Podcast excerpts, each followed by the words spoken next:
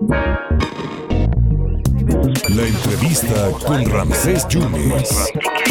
No, no, no, no, más oportuno no pudo ser el director de la Facultad de Economía de nuestra máxima casa de estudios, la Unión Cruzana, el maestro Fermín Cabo Leiva, que está en la línea telefónica. Por dos puntos, eh, maestro, gusto en saludarlo. ¿Cómo está?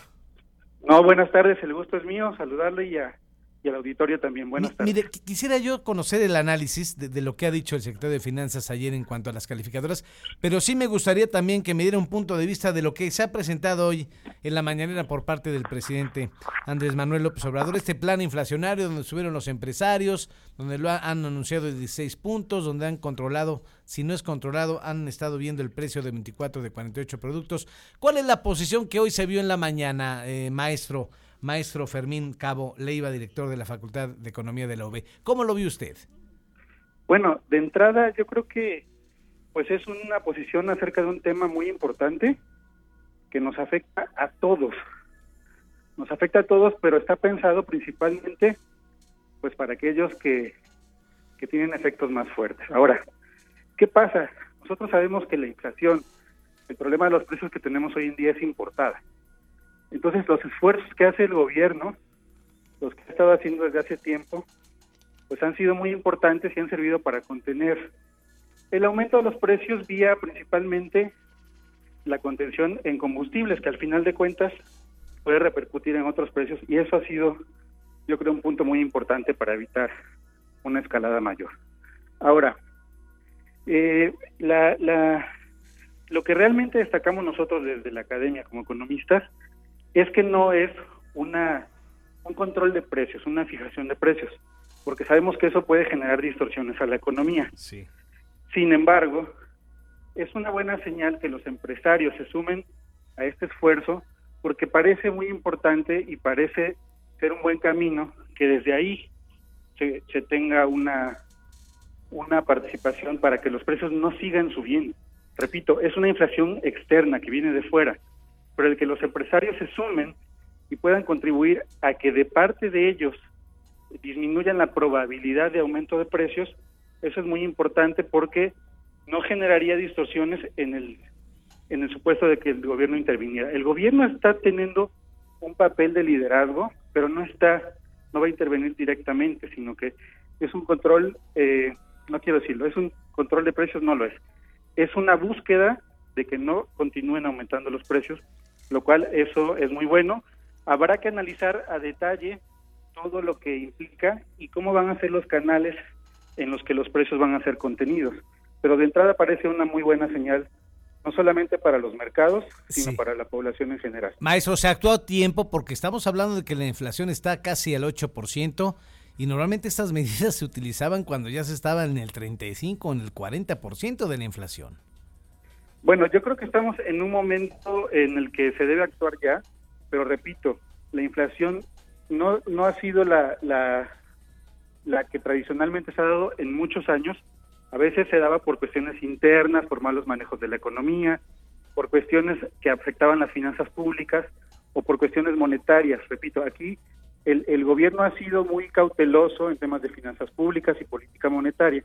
La inflación viene de fuera, entonces, las medidas que se toman hoy yo creo que están en buen camino, están en un buen tiempo.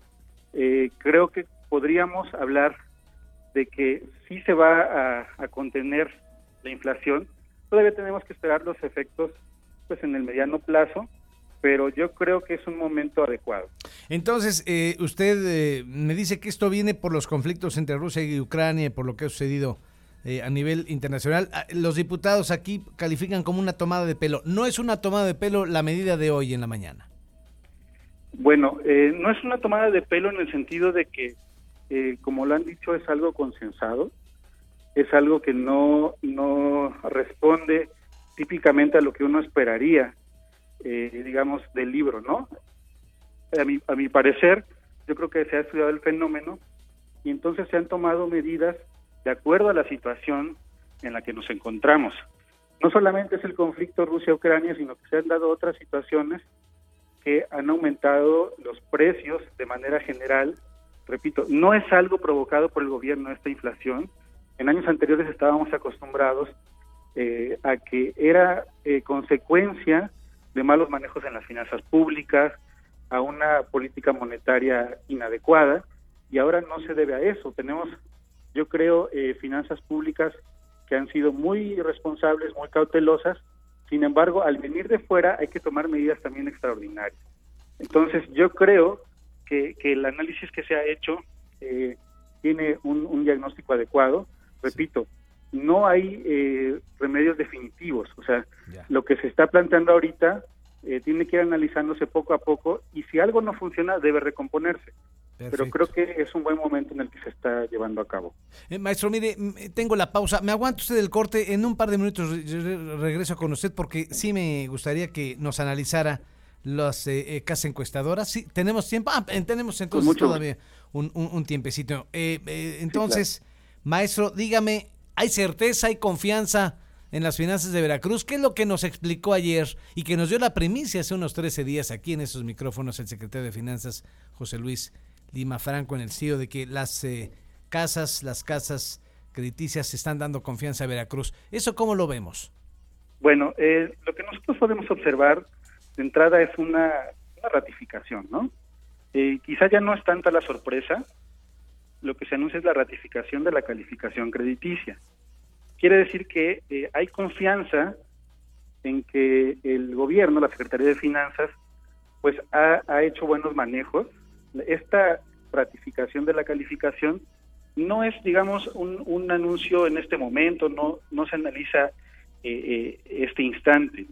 Eh, se analizan eh, dos años atrás, 21, 2021 y 2020, y se encuentran, pues, por un lado, una, un manejo prudente de las finanzas públicas, sí, que hay responsabilidad en el manejo, que ha habido eh, una buena gestión, hay mayores eh, ingresos, aunque sean nominalmente, pero se, han tenido mayores ingresos por parte del Estado, sobre todo en el 2021.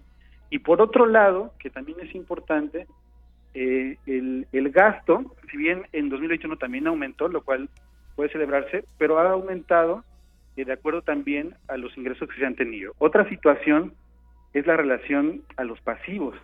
Eh, el, gobierno, la Secretaría de Finanzas, ha acertadamente ha cubierto pasivos, pasivo circulante, ¿verdad? Y entonces eh, eso da, primero, una, una confianza en el manejo de las finanzas otra cuestión es que, dado ese buen manejo de las finanzas, este gobierno puede cubrir sus compromisos en cuanto a pago de la deuda. Entonces, eso es lo que al final valoran las, las digo, lo estoy diciendo en términos generales, ¿no? Sí. Las calificadoras, en este caso HR Ratings, y entonces, pues pueden decir que confían en que el gobierno eh, va a cubrir eh, pues sus compromisos financieros. Perfecto. Eh, eso, digamos, de manera general. Muy bien.